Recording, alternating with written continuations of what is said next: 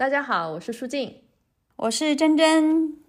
啊，那今天我们呢要讲一个就是最近很火的一个话题，大家也知道，就是最近电信诈骗这个话题很火哈。先是呢那个电影《孤注一掷》上映，我们都看到了东南亚的诈骗园区里面可以有多么的可怕又残暴。然后又有新闻说那个中科院的博士被骗了过去。那本来我们大家都以为，一般都是文化水平比较低的人容易被骗嘛，没想到像中科院博士这样的高材生，可以说那学习能力上面肯定是顶流的聪明了，居然也会被骗。嗯，所以看了电影之后，我也挺好奇的，于是我去网上找了很多关于电信诈骗的新闻来看。对我也是，我看了这个电影之后，我还特地去。某音搜了相关的这些东西，我就觉得就想看一看到底是发生了什么，有多可怕。对，所以我真的很想去看一下，就是事实到底是怎么样的。就是在缅甸电信诈骗很猖狂的这样的一个国家里面，事实真的像新闻里面说的那样可怕吗？为什么那些人都会被就这样的骗了过去？那所以我们今天就来聊聊有关电信诈骗的故事。好。那接下来就让我们开始吧。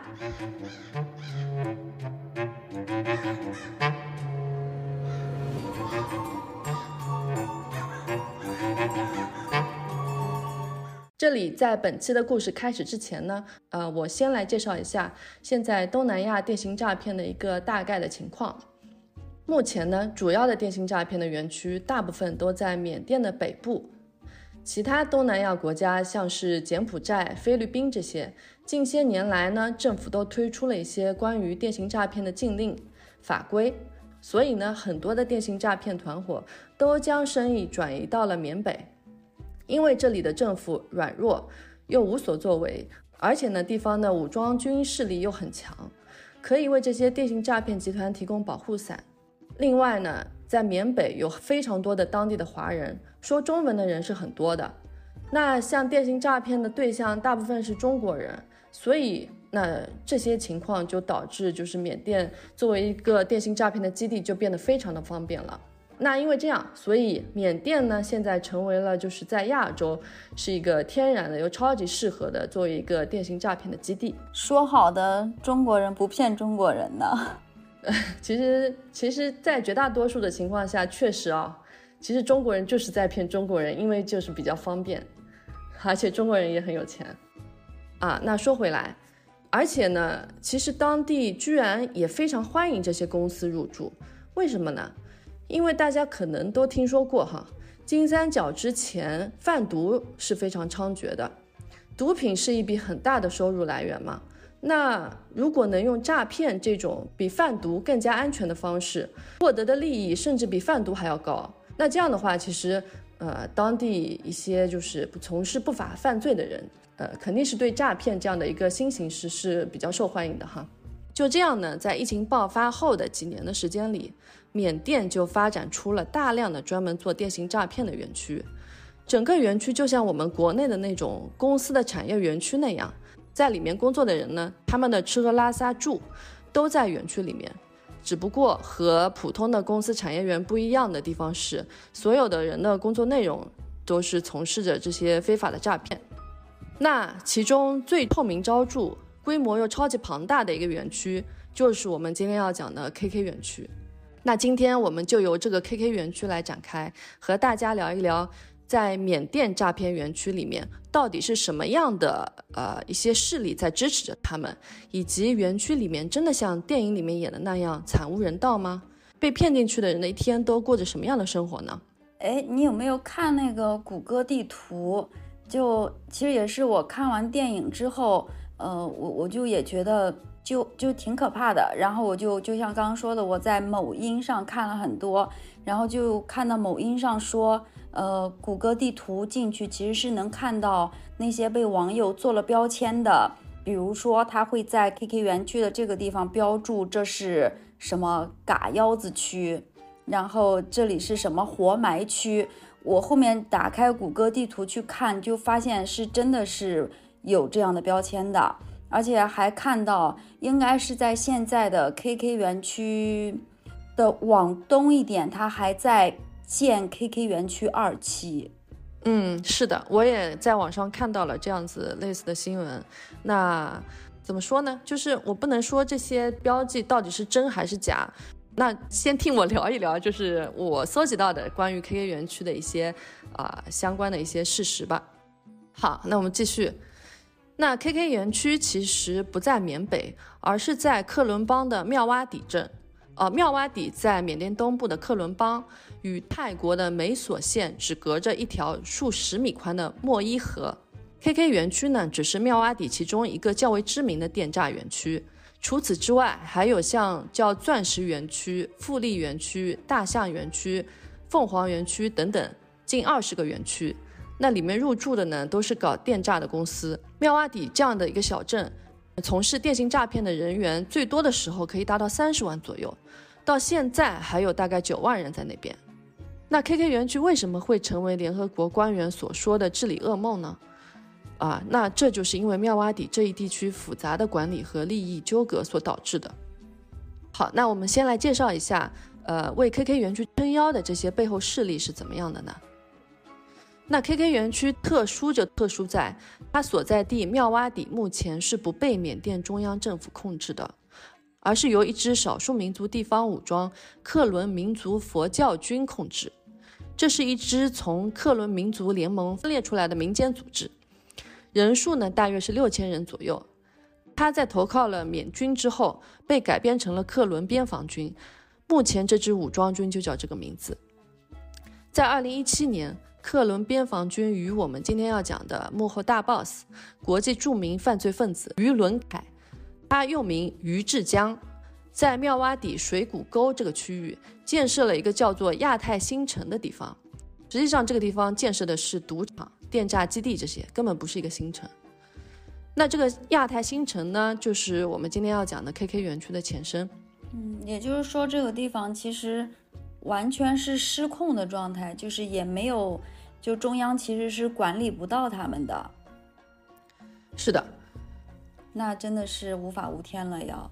嗯，而且呢，就是这个克伦边防军也没有全面控制这个区域，还有缅军的老对手克伦民族联盟，其中呢，KK 园区的这一片区域就是由克伦民族联盟的第六旅控制。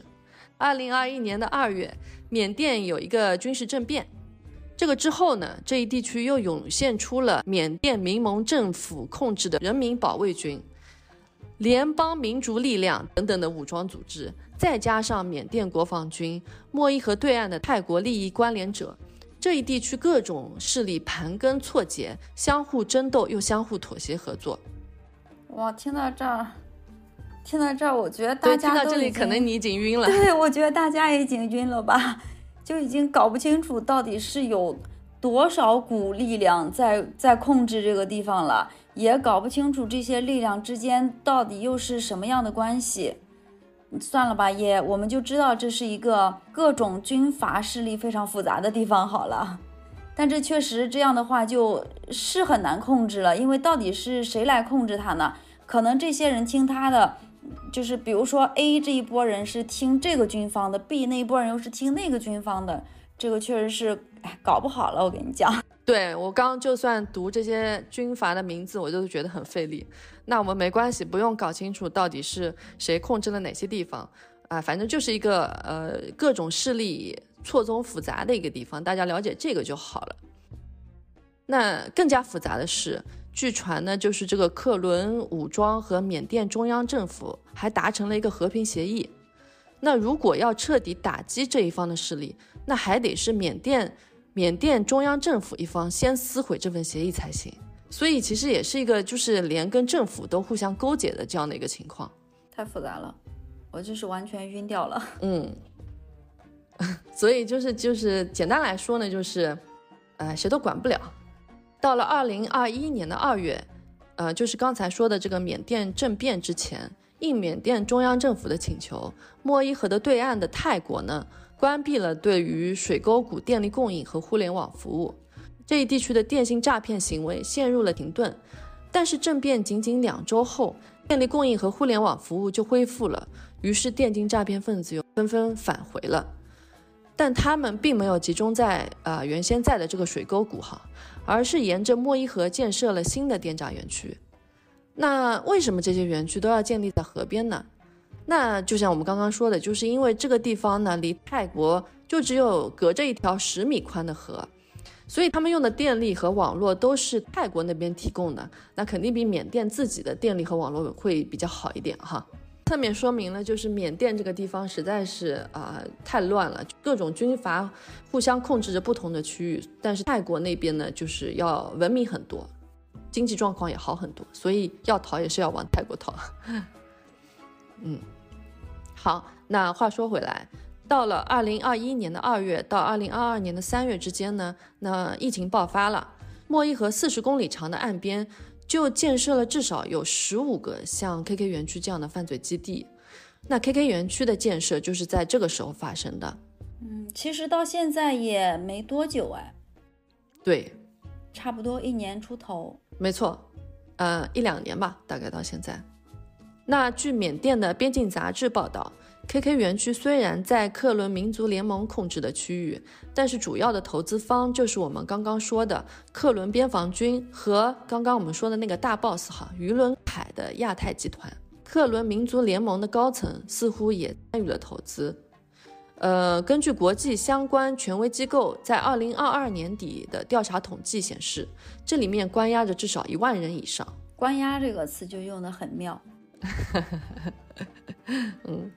那说到 KK 园区的资方，除了缅甸当地的势力之外，主要的资方还是中国人，他就是我们今天要说的大 boss 于伦凯。其实早在2012年，中国警方就发布了一份通缉令，将一名叫于志江的男子列为了逃犯，他就是后来改了名的于伦凯。于志江在1982年出生在湖南的邵阳，他的父母都是普通的农民。呃，他因为家里穷，在小的时候，一家人就搬到了广西桂林谋生。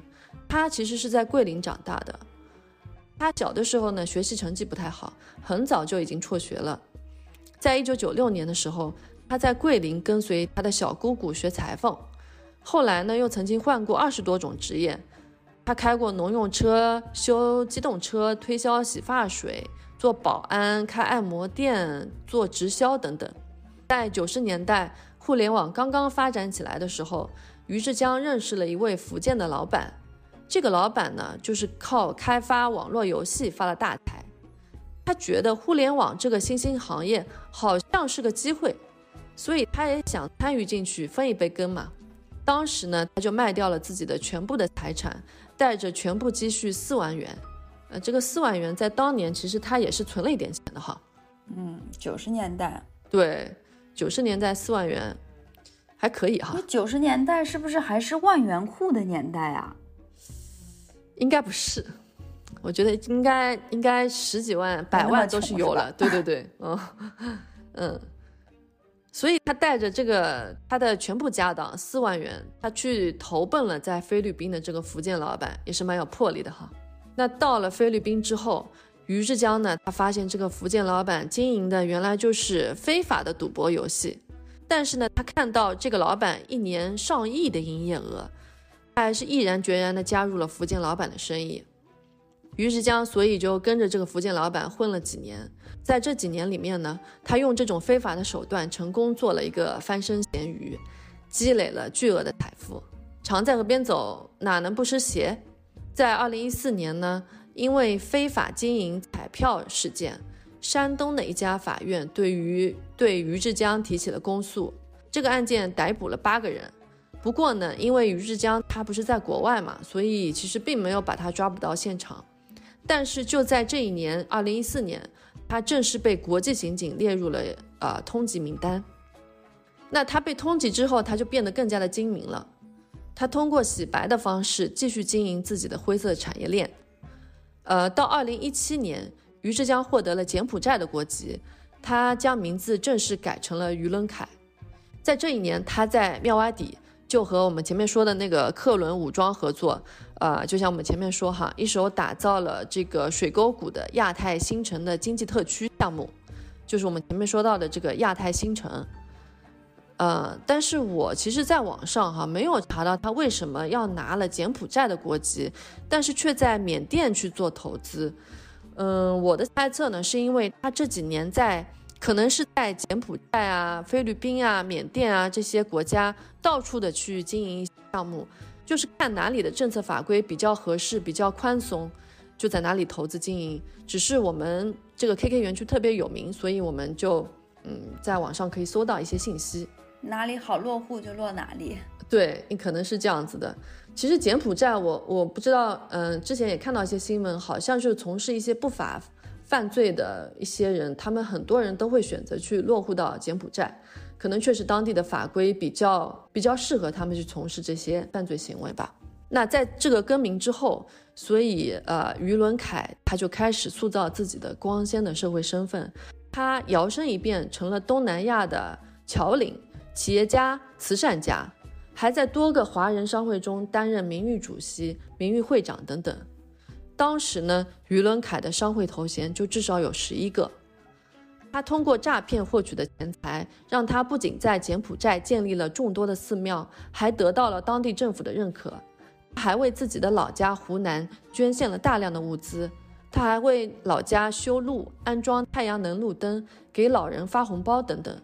所以呢，说起于伦凯，在他的老家邵阳，几乎所有人都知道他的名字。当时他真的是摇身一变啊，成为了人们眼中的一个慈善家。嗯，这一段突然让我想起了我们之前聊过的，呃，那个朴顺子，是不是？对，对他们都是很善于用一种社会头衔来包装自己，就是让大家信服自己，就算是他为他之后。嗯，去做项目啊，这些去铺路吧。那所以说，有了这些众多的头衔和身份的背书，刚刚说的这个亚太新城就名正言顺了。缅甸投资与公司管理局的资料显示，这个项目是由呃于伦凯名下的亚太国际控股集团和由克伦邦边防部队运营的。哦，好难读。这个项目是由于伦凯名下的亚太国际控股集团和克伦邦边防部队运营的一个公司合作开发的。于伦凯呢，就是一个大股东。这个新城总规划面积有十八万亩，计划投资有一百五十亿美元。它的规划里面显示啊，里面规划了区块链特区、科技产业区、休闲旅游区、民族文化区。金融商贸区、生态农业区、商贸物流区等等，它的目标是打造一个集金融科技、旅游度假、商贸物流于一体的综合性国际城市。听上去这个描述就很不靠谱，就吹得很大，这个牛听上去像是一个浦东新区一样。对，就是这个牛逼也是吹得很大。那当然，就是于伦凯标榜的上述项目，肯定是一个都没有实施呀。最先最快发展起来的就是赌场和诈骗园区。这个新城呢，实际上就是承接了从菲律宾、柬埔寨等国流窜出来的网络赌博、电信诈骗，还有杀猪盘等等的黑色产业链的团队和公司。因为柬埔寨在二零一九年的八月十八日颁布了针对非法网络赌博的禁赌令。原来在柬埔寨的西哈努克港的非法网络博彩公司呢，开始大量的向缅甸的妙瓦底地区转移。哎，这个西哈努克港其实确实也是一个很有名的之前的一个呃诈骗的一个基地。我不知道哎，因为我跟你说，我虽然在看很多呃这样的新闻和资料，但是他们的这个名字对我来说实在是太难了。对，所以我就不太记得住，就读也读不太清楚，确实。对。那话说回来，当时呢，包括亚太新城在内的多个新兴园区的招商噱头，便是有个别组织提供庇护，这个也是嗯很隐晦的一个说法哈。呃，缅甸媒体也曾报道，从二零一九年起，就有多家线下和线上赌场在亚太新城内开始运营了。尽管呢，于伦凯对于亚太新城的新业主是什么样的货色，当然是心知肚明的。但是呢，在二零一七年的一月，他仍旧在宣传材料上大言不惭地将亚太新城项目捏造为积极响应国家“一带一路”的倡议，参与中缅经济走廊建设开发与经营的重点项目。这样一个别有用心的宣传，和他的诸多社会身份一样，都是用来迷惑大众的。那其实缅甸政府曾经在二零二零年的六月成立了一个调查小组，针对可能存在的非法赌博问题，对亚太新城项目进行过调查。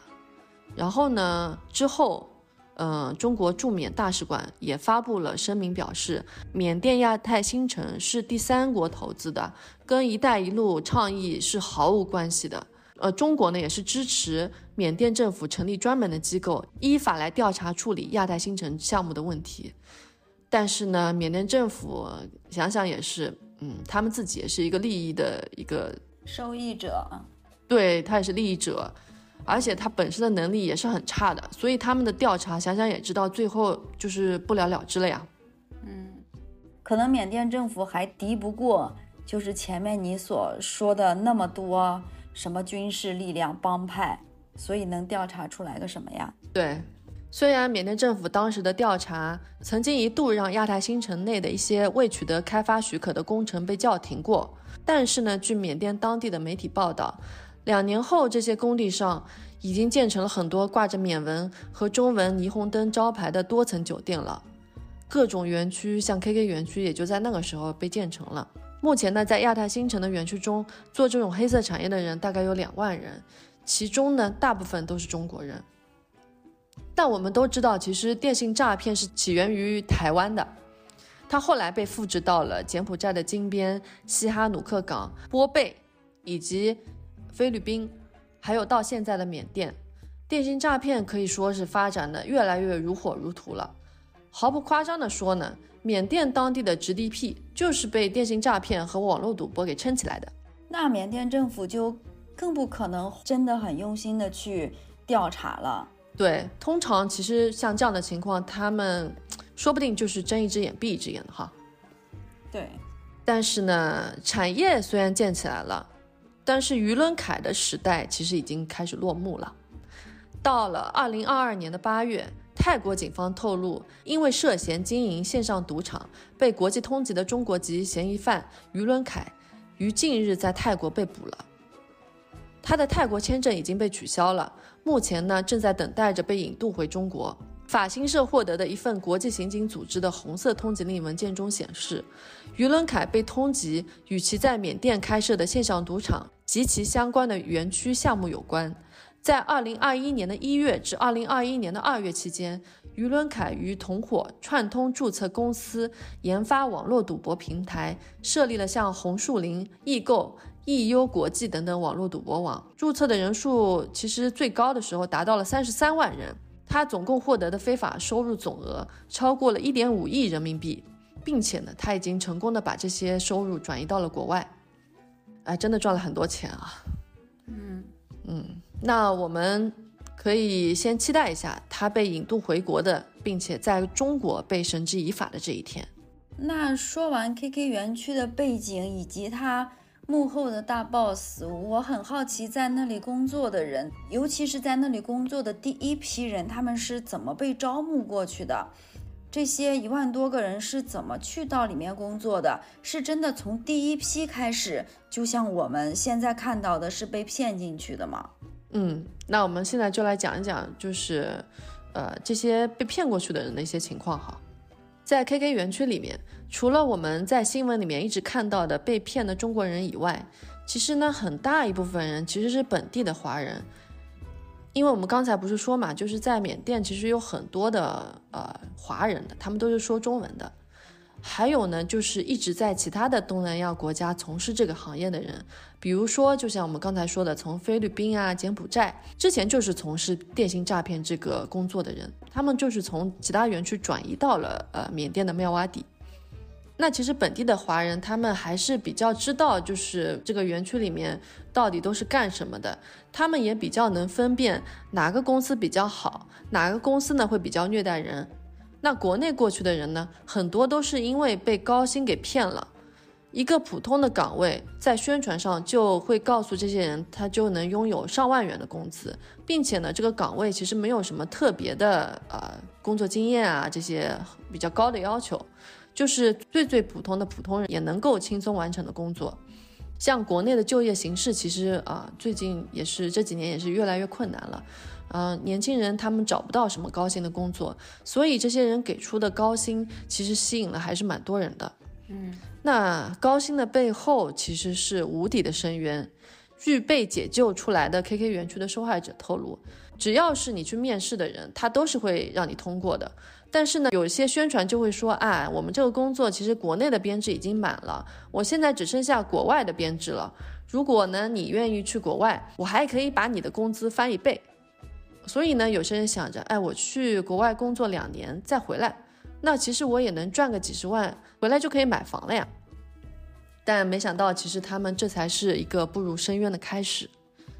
这些人呢，通常都是被先带到泰国，然后呢再转机飞到美索。美索就是刚刚说的，就是跟妙瓦底十米宽的一河之隔的泰国的一个边境小城。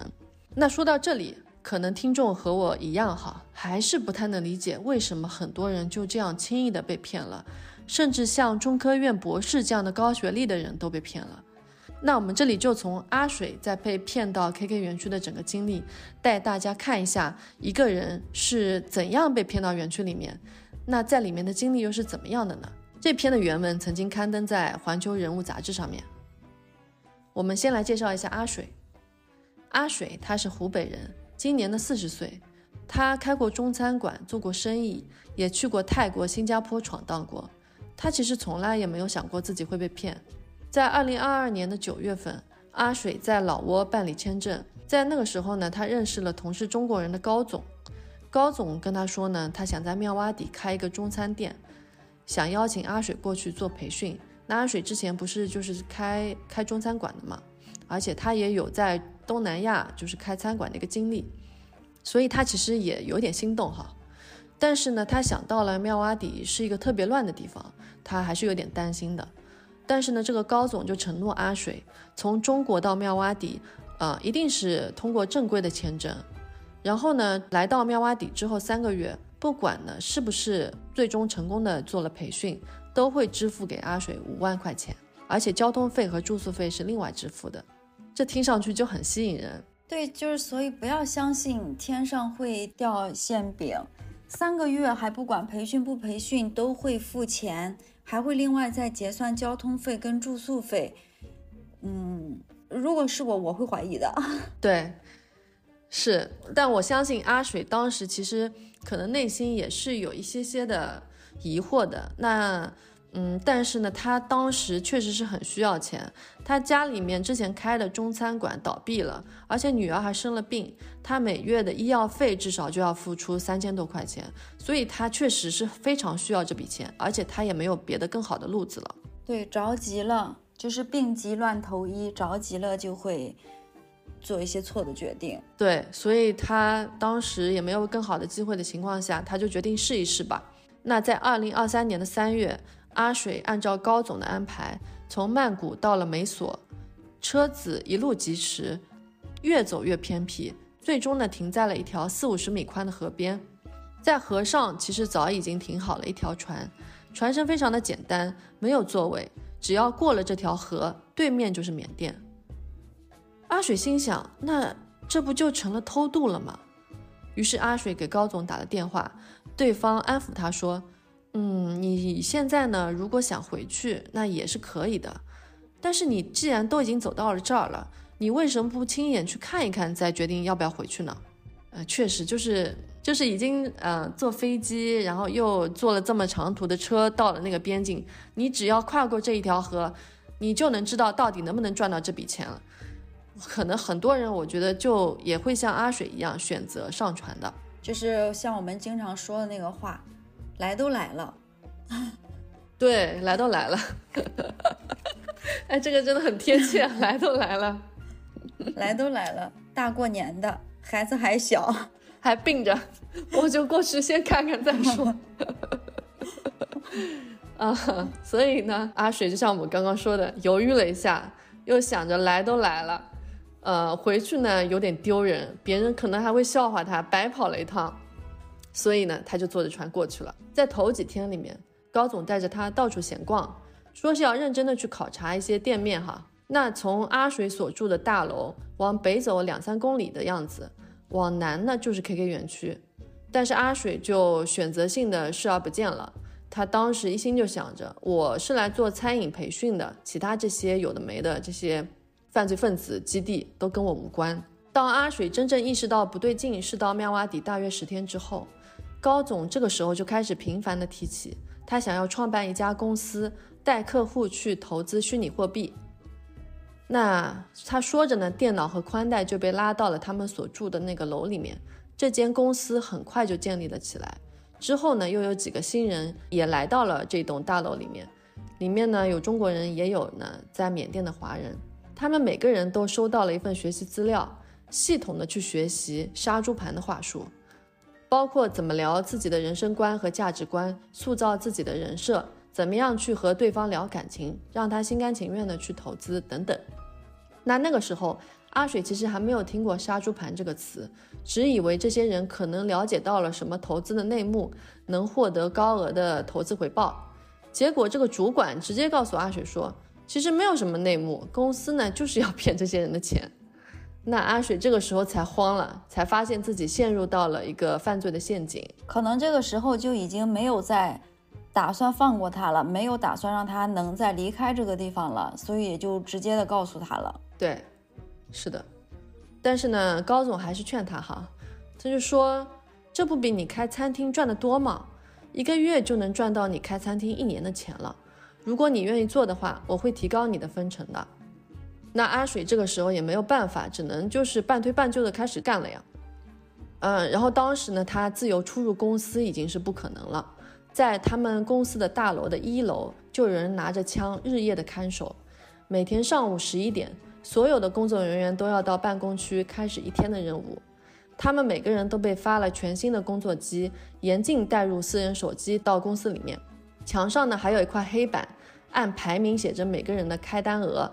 至于黑板上的名字，全都是用代号来表示的。阿水其实感到挺害怕的，他假装在努力学习资料，但是呢，他的学习成果并不是很好。这个时候，高总就开始威胁阿水说：“像他这样的情况，嗯，在 KK 园区里面的其他的大公司，如果做不好，会怎么办呢？他们可都是要用电棍的，或者是还要关你几天。”但幸运的是，其实阿水从头到尾都没有受到过体罚。但呃，他说就是因为其实公司人手不是很足，所以还是要先用这些就是好言好语把他笼络住。不过他后来了解到，嗯，即使是园区里面的大公司，也都是先来软的再上硬的。毕竟公司的最终目的还是让人去诈骗拉单的。他那个时候就开始央求高总说啊，自己年龄大了，真的做不来这一行的。高总又回答说：“那也不是不可以啊，但是你必须呢，先拉几个年轻人过来代替你。但是阿水肯定是没有去拉新人的意思呀。那最终高总终于摊了牌了，他说呢，让阿水交八万元的人民币的赔偿费。后来好说歹说又谈到了四万二，但是阿水其实还是有点害怕的，因为他怕就是一旦交了钱，失去了利用价值之后。”他说不定又被卖到了其他园区里面，但阿水就是抓紧时间，还是联系了妻子，在五月十一日就交了款。当天下午，公司拿走了阿水的私人手机，还说这件事情要重新处理。阿水这个时候就感觉不太好了，赔了钱，公司说不定还不放自己回去，万一自己被卖了怎么办？所以他决定当天晚上就逃跑，跟我们看的电影里其实挺像的。因为我记得那个电影也是，呃，后面就是张艺兴扮演那个叫那那个叫什么，就是技术人员吧，不是说他出了那个技术，就是不需要这么多人了，你可以节省一些人力资源的，就说呃可以放他们走，但是这些人也以为是放他们走，但其实是把他们卖到了另外的地方，对，就是要榨取掉你最后的一点价值，嗯，所以呢，当晚阿水就决定逃跑了。这个园区是新建的，只有一栋楼，楼的北面有持枪的门卫，那西面呢有一个室外的楼梯，那顺着这个楼梯下到一楼，就是阿水平时做饭的厨房。从楼梯往东走几十米，绕过一个大的化粪池，就是隔开美索和妙瓦底的湄公河了。就像你刚才说的，他就打算从这条河逃到泰国，游过去。嗯，阿水呢在楼道里面坐到了凌晨两点多，等其他人都睡了，才下到一楼。他猫在楼梯旁边又待了三十分钟，这样呢他就试探有没有人会发现他逃跑了。因为这个时候，如果他被发现了，他还可以找借口，厨房里有电器没关好，他要去关一下。结果呢，还好没有人发现，他就顺着化粪池快步走，他也不敢跑，他害怕跑的这个声音太大了，会惊动门卫。他连鞋都没有穿，就穿了一条短裤。这几十米的路，他走得心惊胆战。好不容易走到了河边，在南北方又各有一个兵站。阿水不敢逗留，他弯着腰走入水中，水底的石头很滑，他一不留神，他就被水冲倒了，腰狠狠地撞到了岸边的石头上。阿水当时来不及感受痛，万一人被水冲到了兵站附近，前面的全部的努力就白费了。不仅是白费，被抓回去，我觉得日子更不好过。没错，他拼命地游向河对岸，然后抓着野藤蔓爬上了近乎九十度的堤岸。终于到了泰国的美索，这一路他跑了一个多小时，然后呢，好不容易就看到了一个保安亭，感觉没那么危险了，他就用手势和这保安亭里面的保安做比划，反复的沟通后，那名泰国人明白了阿水的处境，就把他带到了美索移民局去。这之后呢，阿水就被带到了美索的移民局，后来呢，又被移交到了曼谷的移民局，因为没有护照，因为护照被他们扣留了嘛。阿水在曼谷的移民局待了大概一个月左右，到了六月十五日，他终于被中国大使馆确认了身份，回到了中国。与那些被困者甚至是失联者相比，阿水觉得自己简直是太幸运了。只要之前的这些努力走错一步，就可能前功尽弃。他后来又了解到，想要说服诈骗公司去放人，通常呢是要找当地很有影响力的人去做担保的。像这些偷渡费啊、住宿费啊、水电费，甚至是电脑的使用费、地板的磨损费、工作保密费、空气呼吸费、老板的精神损失费等等的各种莫须有的这些费用，诈骗公司都会将买人用人的成本全部都算到家属头上面去。从找到说得上话的中间人到交付赎金，再到送被困者回国，营救的过程往往多人参与，环环相扣，经不起一点闪失。每一步都需要一个特别诚信、靠得住的人。如果没有靠得住的中间人，绝对不能轻易的将钱交给诈骗公司。一旦诈骗公司发现家属是有求必应的，势必会扣住这些被困者，当做筹码，源源不断的向家属要钱。所以，经过这段经历呢，阿水之后也投身在解救缅甸的被困者的事业里。阿水呢，已经协助警方救了上百人，像电影《孤注一掷》的片尾致谢名单里就有他的名字。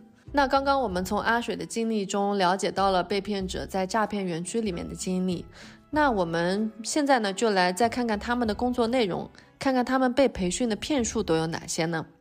诈骗团伙针对不同地区的人、不同的行业、不同的语言，会扮演不同的角色。阿水经历的杀猪盘就是这样的。他们呢会先在微博、小红书、抖音，还有其他的交友软件上筛选可能入套的优质女性。这些优质女性是什么定义呢？就是像是有一定的经济能力的，或者说跟老公的感情不是很好的。另外呢，或者喜欢在社交平台上面炫富诉苦的女性。这些呢，就是最容易被盯上的猪仔。那下一步呢，就是聊感情了。诈骗人员会运用就是给他们的培训材料上教的恋爱技巧，获得女方的信任和依赖，之后就会诱导他进行投资。他们会有很多的话术，会先叫客户卸载掉国家的反诈 APP 啊，比如说一些话术，就像说，啊，我们投资平台做的是国外的虚拟货币交易。你只有卸载了国家的反诈 APP 之后，才能成功的去避税。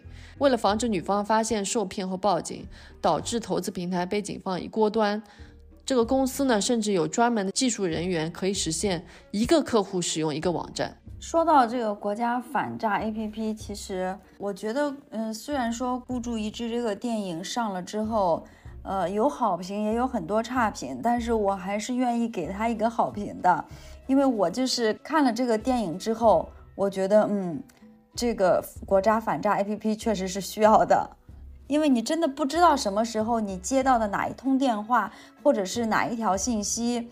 像我们可能就这种电话会直接挂掉，微信会直接删掉，但是有这个东西在，它还是可以再提醒你一下，给你再多一层的保护。对，所以大家千万要下好国家反诈 APP，这个确实能够保护你在任何情况下，任何人说什么都没有理由让你把这个 APP 给卸载了，还是要相信国家哈。啊，那话说回来，那除了这些之外呢，还有情色的诈骗。诈骗人员会以谈恋爱或者是情色的诱惑的幌子，跟目标互留联系方式，然后呢，对方以看照片为由，要求这个被骗的目标下载境外的社交软件。一旦这个目标下载了软件之后，他的手机或者电脑就会中毒，然后这个人的隐私信息就会被对方一览无余了。紧接着呢，对方进一步的去引诱这个被害人，会跟这个目标呢以裸聊的方式来录取视频。这个时候呢，到了收网的阶段，对方以把隐私视频或者照片发送给这个被害目标的单位领导、同事或者亲友作为威胁，让这个被害目标用打钱消灾的方式来删除视频。那当然，想想也知道，就是根本不可能你一次打钱就成功删除了呀。视频是可以无限复制的。然后呢，对方就会换着人，不断的对这个被害目标轮番的要钱，把他吃干榨尽。对啊，因为，嗯，你下载这个软件，你的所有的隐私信息都被对方看到了。其实，我觉得他应该是也包含他能看到你有多少的收入，你有多少的存款。我觉得这就是他的目标。就他，比如说他知道你的存款在十万，那他可能的诈骗，他就是这个目标就锁定了，他是要诈骗你到十五万的。对他还可以让你去借钱啊，然后借高利贷啊，让最后让你家人去，去给你花钱等等。对，反正就是会把你吃干榨尽为止。好，然后呢，那我们再说到另外一种常见的诈骗，就是冒充公检法的公职人员或者银行的工作人员，给这个被害目标来打电话，谎称呢这个被害目标涉案了，或者说他的资金账户有风险。让这个被害目标来转钱到指定的账户，哎，这个很熟悉啊，这个感觉我也是接到过这样的电话。然后这个电诈人员拨打的电话都是用虚拟号的，他们可以通过公开资料查询到任何一个地方的职能部门或者银行的公开电话，然后收集到这个呃被害目标的个人信息后呢，通过改码器将境外的诈骗电话号码修改成国内任何一个地方的职能部门的电话号码。哇！这真的是很可怕哎。对，所以你在手机上接听的时候，显示的是你那个地方的公检法或者银行的电话，实际上是一个境外的虚拟号码。一旦挂断后，你重新拨打，肯定是无法拨通的。但好像这种诈骗方式近两年，嗯，被打击的蛮厉害的，还是变得比较少了。对，包括我，我现在我觉得不知道是说好呢还是不好。就像现在，就很多电话，其实我我是。不会接的，甚至到现在，比如说联通、移动幺零零八五、幺零零幺零之类的电话，我都是不接的。所以我觉得这个怎么说呢？可能有时候你真的是有一些重要的提示电话，我我我是说真正的重要的提示电话进来，但是你也会去忽略它。对，你知道我昨天接到了一个饿了么打来的跟我确认订单的一个电话，嗯，然后他打了三个过来，然后我觉得他是诈骗电话，结果他不是。你就在那里等着你的饭，不是？他就确认一个订单是不是付了钱之类的。啊啊，话说回来啊，通过这些培训，那这些电信诈骗人员每个人都要领取四五十部手机开始作业。四五十部手机，这个工作压力听起来真的好大。我这一部手机在工作的时候，微信响，电话响，我真的就真真的是想把手机扔掉。四五十部手机，这个工作压力我没有办法想象。对我们后面会说到他们每个人的工作压力到底有多大。嗯，那他们领取的手机其实都是在境外购买的，或者说是在老挝、缅甸、泰国这样的地方买的。在中国境内购买的任何手机，如果携带到缅北，入网号都会暴露他们行踪。那像我们刚刚说到，其实前面说到的，呃，有一些诈骗方法已经，嗯，在今天有一些落伍的。那有些诈骗公司呢，已经升级了技术，在获取这个被害目标的个人信息之后，他们甚至可以用 AI 技术改头换面，成为这个被害目标的模样，跟被害人的亲友、同事直接进行视频聊天，来榨取钱财。我其实前段时间还跟我妈说了这个事情，我说你知道现在诈骗就是，嗯，它是可以用 AI 换脸的技术来跟你聊天，可能有一天，嗯，你看到我给你。发了一个视频，然后这个视频长得也是我的样子，给你要钱。我说你不要信了，正常情况下我肯定是不会来找你借钱的。嗯，然后我妈妈还说，怎么可能有一个人长得跟你一样，他不是你，但是他还有我的微信啊？嗯，其实我觉得就算现在这样的方式还比较少，但以后肯定会有的。这个技术已经完全是可能的了，所以我就果断的给他下载了那个反诈 APP。对，呃，那所以说。呃，其实有些老套的诈骗术在国家反诈中心的大数据面前已经没有用了。嗯，中国人其实就像你刚刚说的，嗯，不是很好骗了，甚至连一般的电话都不太愿意接了，被骗多了。而且呢，防诈骗 APP 什么的宣传都已经很多了。嗯，所以我们中国其实其实做诈骗宣传这一点还是很好的啊。不是诈骗宣传，是防诈骗宣传。对 对对，反诈宣传。嗯，那所以现在有些园区其实已经开始诈骗日本人、韩国人、东南亚地区的人了，还有像印度人这些，所以翻译这样的工种也是经常被需要的。好，那我们说完了工作的内容，我们再来看看在 KK 园区里面的生活到底是怎么样的呢？这个园区内呢，其实四周都是四米高的很高的围墙哈，还有铁丝网，那保安呢肯定是驻守在了各个的入口。这个园区里面有非常多的诈骗公司，我们就以这个被骗者的描述来讲一下，就是他在公司里面上班的一天的这个安排表是怎么样的。他在的这个公司呢是上夜班的，大概是骗一些就是有时区的国家的呃工作哈。他一天是这样子的，晚上的十一点半到凌晨的一点半是跑步操练列队，大概一个小时，剩下的时间呢就吃点东西。到了一点半到早晨的六点半，嗯，就是他们的上班时间。这可真是夜班，对，大夜班。到早上的六点半到八点半是操练、跑步、列队，大概一个小时。剩下的时间呢就是吃饭。那又到了八点半到中午的十二点，又是上班的时间。说这个时候其实应该是下班了，但是他们一般呢都会加班到下午的四点左右。那还有觉睡吗？一般加班到。下午四点，然后十一点半还要去跑步，对，没有什么睡觉的时间。是的，他们其实睡觉的时间就会很少，除非业绩很好的人哈。突然觉得自己的工作没有那么惨了。对。然后晚上十一点半，他们会集体下楼训练跑步，围着办公区跑大概十五圈。呃，开始和结束的时候都要喊口号，还要练习队列。简单来说呢，就是模仿部队的那一套，在凌晨一点半到早上六点半，就是刚刚说的那个上班的时间。有的公司在凌晨四点半的时候也有一个集体活动，一般是集体跳舞，大概是让他们要醒醒的意思吧。然后到六点半到八点半呢，又开始训练跑步练习队列。八点半到十二点半又是上班的时间，时不时的还需要喊口号。嗯，刚刚说啊，到十二点只是课表上的下班时间，但是一般都不会下班的，都是加班到下午四点，有的时候甚至会更晚。任务如果没有完成的话，就会不让你回去。有的时候几天几夜都让他们待在办公室。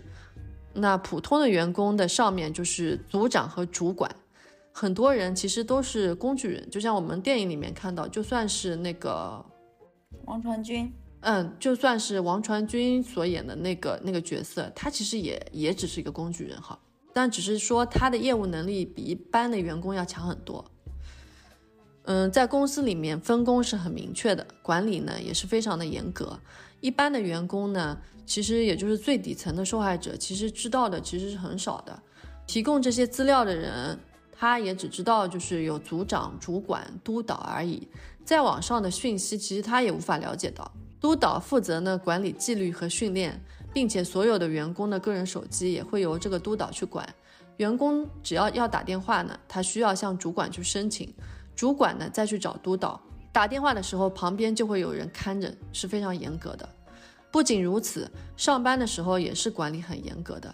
每人每天都只有三次的上厕所和抽烟的机会，每次不能超过八分钟。我的妈呀！而且还要和主管报备，填写一个表格，上厕所自由也没有。对，每个部门每次都不能超过两个人，办公室还不能聊天，任何和工作无关的事情都不能说的。如果一旦被发现的话，就会被督导带出去惩罚。而且办公室是不能吃东西的，桌子上也不能放任何和工作无关的东西，连水也不行，纪律非常的严格，条条框框有很多。这些训练和惩罚啊，大家听到也肯定也觉得一般人就已经是很难承受了，更别提经常要上班超过十八个小时，能睡到五六个小时都是很少了。在这样的压榨下，有的人真的是啊，宁愿从三楼跳下去也要逃跑的，但逃跑基本是不可能的。那看到这些公司的管理和制度，你想到了什么呢？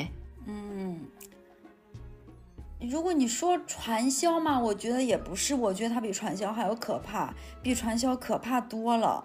嗯，但是听到这儿，那就像我前面说的，从谷歌地图里看到那些 KK 园区里面的，呃，殴打啊，用电棍来就是电击，然后什么关水龙这些虐待，好像没有提到嘛。但是我相信这些应该是有的。嗯，那我们就来说说，就是我从网上能找到的一些可靠的讯息里面，看看那些知情者是怎么说的哈。我通过一位 YouTuber，他的账号叫泰国通胡慧冲，他采访了一位在缅甸经营酒吧的人的视频中了解到，这个受访者他的名字叫做 Victor。他在泰国旅行的时候认识了泰国的一个女朋友，后来呢就在缅甸开设了酒吧，还有当铺去做生意。从他的说法来说呢，就是其实是和网上传的不太一样的。在 KK 园区里面，其实像殴打这种体罚还是相对来说比较少的，大部分呢会用精神上的折磨来对待被骗者，比如只有有了业绩才可以睡觉，或者说把员工关在小黑房里面一两天这样子的惩罚。因为毕竟诈骗集团最终的目的是利用这些人来赚钱，虐待他们到了没有工作能力，对于诈骗集团本身来说也没有什么好处。最不济就是把这个最不能赚钱的人，也可以把他就是卖掉赚钱。毕竟你如果把他打得不成人形了，也没有人想要收他了。那在这个园区里面，一个月里面会有好多次的团体活动，这些活动里面呢，只会招待业绩比较好的人去吃喝玩乐。没有业绩的人，甚至连水都不会让他们喝的。里面的环境就像国内的这个血汗工厂一样。嗯，刚刚说外面就是很高的围墙，里面还有你能想到的一切的娱乐设施，比如说像餐厅啊、KTV 啊、酒吧这些，甚至还有图书馆。更可怕的是，但但我在想，这个图书馆他们哪有时间去看书呢？也可能业绩比较好的人，他还是有有时间的吧。有些人就是。他有天赋在诈骗这个这个领域，我觉得应该也是有的，肯定有。对对对，嗯，更可怕的是，有些公司还会用毒品来控制员工。那毕竟金三角毒品可能确实很便宜哈，确实比较好搞一点。哎，对，反正那里也制毒嘛。一开始呢就会说哈，我请你免费吸毒，等他们上瘾了之后，就更加方便去控制这些人了。而且这些员工每个月其实都会有一两天的假期，他们是可以在园区里面去做一些娱乐活动、去消费的。嗯，就是你在这里赚钱，赚了这些钱还是要花到我这儿的。没错，嗯，毕竟你也出不去。对，是的。有的人就因为这样呢，就吸毒还上了瘾，而且呢又在诈骗中，其实可能还是会获得一点业绩，还是会赚一点钱的。他觉得这里其实吃喝玩乐都有，反而就不想走了。因为他回国之后，说不定就更赚不到钱，还很辛苦，可能就在觉得在楚门的世界也挺好的吧。对，那有的人确实他有一套哈，去去骗人、骗钱啊什么，可能确实还是能赚到一些钱的。但是赚了钱，就像刚刚说的一样，嗯，怎么说呢？我觉得这一些人可能是一些没有什么牵挂的人。哦，对，所以你说的没错。嗯，所以他就觉得我自己在这里，我也不用去考虑外面那么多，我就自己赚了钱，自己在这里花掉，我也不用去，比如说养家、养孩子啊之类的。他就觉得，那我就生活在这个小小的世界里，我赚了钱再把钱花掉，嗯，我这一辈子就这样玩，就就算了吧。没错。他就是混吃等死吧，就是有一天过一天那样，一天开心一天过了，会有这样的人，我相信哈。而且呢，现在网上有很多的小道新闻，一些自媒体报道，包括像电影《孤注一掷》里面描述的那种中国人出去旅游被绑架，或者说是被骗到那里去工作的，这样的人至少呢，在 KK 园区里面还是比较少数的。大部分人，比如说很多缅甸的华裔，还有一些中国人，都是自愿在那里工作的。因为很多人呢，就是本来他们就是在东南亚的其他国家，像我们刚刚说的啊，就是在菲律宾、柬埔寨这些地方，本来就是做这个工作的。嗯，因为那些地方可能你工作一段时间就得走了，所以他就就各种换地方嘛，就被转移到了这里。这些人也是其实冲着高工资、高提成这一点进去工作的。但其实我们也可以想象哈，不是每个人都有能力做到很高的业绩的。有的人呢，可能就算经过了培训，他没有口才，也学不会这一套，有可能天生就不适合。他怎么样，就算他心里很想，也做不到业绩。挺好的，如果所有人都做不到业绩的话，这个诈骗就不存在了。对。那如果这种情况下呢，可能自己就也想要离开了。那如果是当地的华人，他们可能就只要赔付一两万块钱就可以了。但如果是中国人这样子在缅甸的外国人，嗯，他们赔付的金额可能就会高达三四十万，而且就算真的，就像我们前面说的，家里给钱赔付了，人到底能不能放回去就很难说了。毕竟在妙瓦底这样的一个地方，就有五十多个园区，规模最大的公司可以达到三四百个人，其实是非常大的公司了，非常有可能家里人付了钱之后，那人家转手就把人卖到了其他公司里面去了。所以很多人就觉得东南亚像缅甸这样的地方。比非洲的军阀和南美洲的毒枭还要恐怖，这两个至少还能谈谈价格，谈拢了，这个人还是能回来的。那嘎腰子这个事情到底是存在不存在啊？因为我觉得应该是怎么讲？因为首先嘎腰子是一个需要技术的活儿，对吧？然后第二个，这个这个也是你要有一定的技术手段来保存它的。所以，我我就觉得这个嘎腰子到底是真的还是假的？对，我想这个嘎腰子这个话题，其实是大家都非常想知道的一个江湖的传闻，到底是不是真的呀？搞得我们现在就是对于东南亚这个地方都很害怕，都不敢去，就怕去了，万一说不定嗯运气不好，对，腰子没了。嗯，然后我我也在网上看了很多的新闻，嗯，是这样的，我给大家解释一下哈。我自己的认为就是嘎腰子呢，其实仅仅是个段子。很多个曾经在缅北，还有如今还在缅北的人士说，缅甸的医疗水平相当于中国的一个乡镇卫生院，有钱有势的人去看病都会在泰国、新加坡或者到中国去。那嘎腰子就像你说的，从技术层面来说是无法实现的。另外呢，这个器官的配型。储存、运输都是一个很大的问题，这些都无法在贫困落后的缅甸实现器官买卖。这对于生存在那里的人来说呢，其实也算是一件幸运的事哈。腰子保住了。对，那据知情人说，其实缅甸呢，当然还是有存在改腰子的例子的，但是这些都是在泰国去进行的，而且对象呢，大多是吸毒或者是赌博，或者是说贫困等等原因自愿去卖肾的缅甸人。他们会先联系好舌头，由舌头去联系欧美市场后进行配型比对，成功配型之后呢，这个人会再去泰国去摘取移植。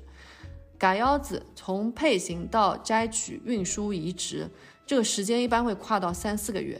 如果没有配型，血型不对，移植身体器官就会互相排斥，这是最基本的，不是说今天把你拉过去，明天就给你嘎腰子。现在国内社交媒体上说的缅甸嘎腰子没有配型就要嘎腰子，难道是要摘下来爆炒吗？嗯，所以就像我们刚才聊的，其实也许是存在这样的事情，但是呢，真的被嘎腰子的人，可能大部分还是出于自愿的，就是为了卖钱这样的一个目的。又想到了之前的段子，卖肾买手机。对，好，那到这里呢，我们就把 KK 园区的故事讲完了。最后呢，我还想再来夸一夸我国的反诈工作，做的是真好呀。现在呢，电信诈骗在我国肯定是越来越难了。自从国家反诈中心的防诈骗 APP 的普及，真的有力的打击了电信诈骗。根据公安部的消息，国家反诈中心仅在2021年，一共紧急阻止了涉案资金大概到三千两百余亿人民币，拦截了诈骗电话多达十五点五亿次，成功避免了两千八百余万民众受骗。当年的诈骗人员被教育劝返的工作，共从境外劝返回国多达二十一万人。公安部的网站显示，自二零一五年十一月，公安部部署开展打击治理电信网络新型违法犯罪的专项行动之后，首次呢将二百五十四名电信诈骗的嫌疑人从柬埔寨押解回国。此后，该数字就不断的更新了。每年呢，都陆续有电信诈骗的嫌疑人被我国的公安机关从柬埔寨啊、缅甸啊等等国家，呃，押解回国。从二零一九年五月到二零二一年的九月，仅一个五零九特大跨境诈骗案这一个案件中，就先后抓获了从柬埔寨等东南亚回流的电信诈骗嫌疑人多达一点九万名。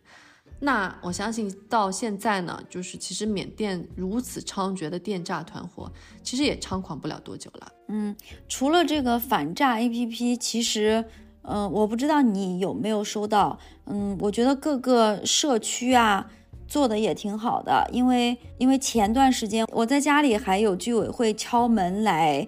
跟我们说一些反诈的东西，然后还有一些宣传单之类的，所以我觉得国家是也真的有在很努力的来做防诈骗的这件事情。嗯，是的，所以其实，嗯，我觉得至少在中国吧，我们对于电信诈骗这个事情已经控制的很好了，希望以后被骗的人会越来越少吧。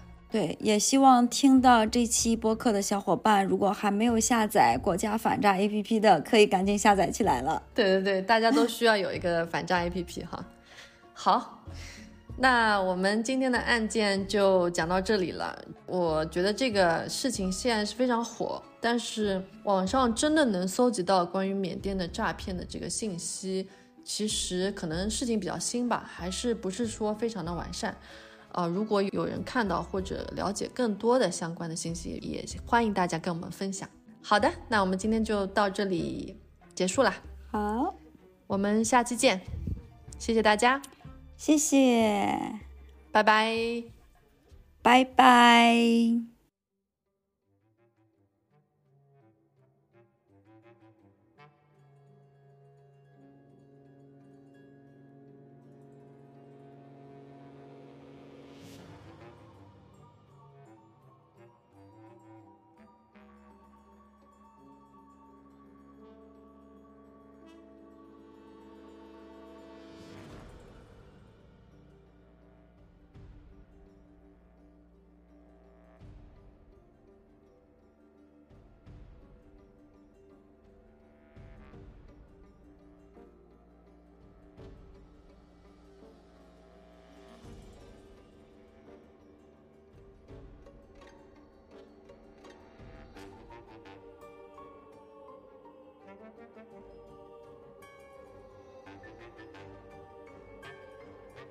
Thank you.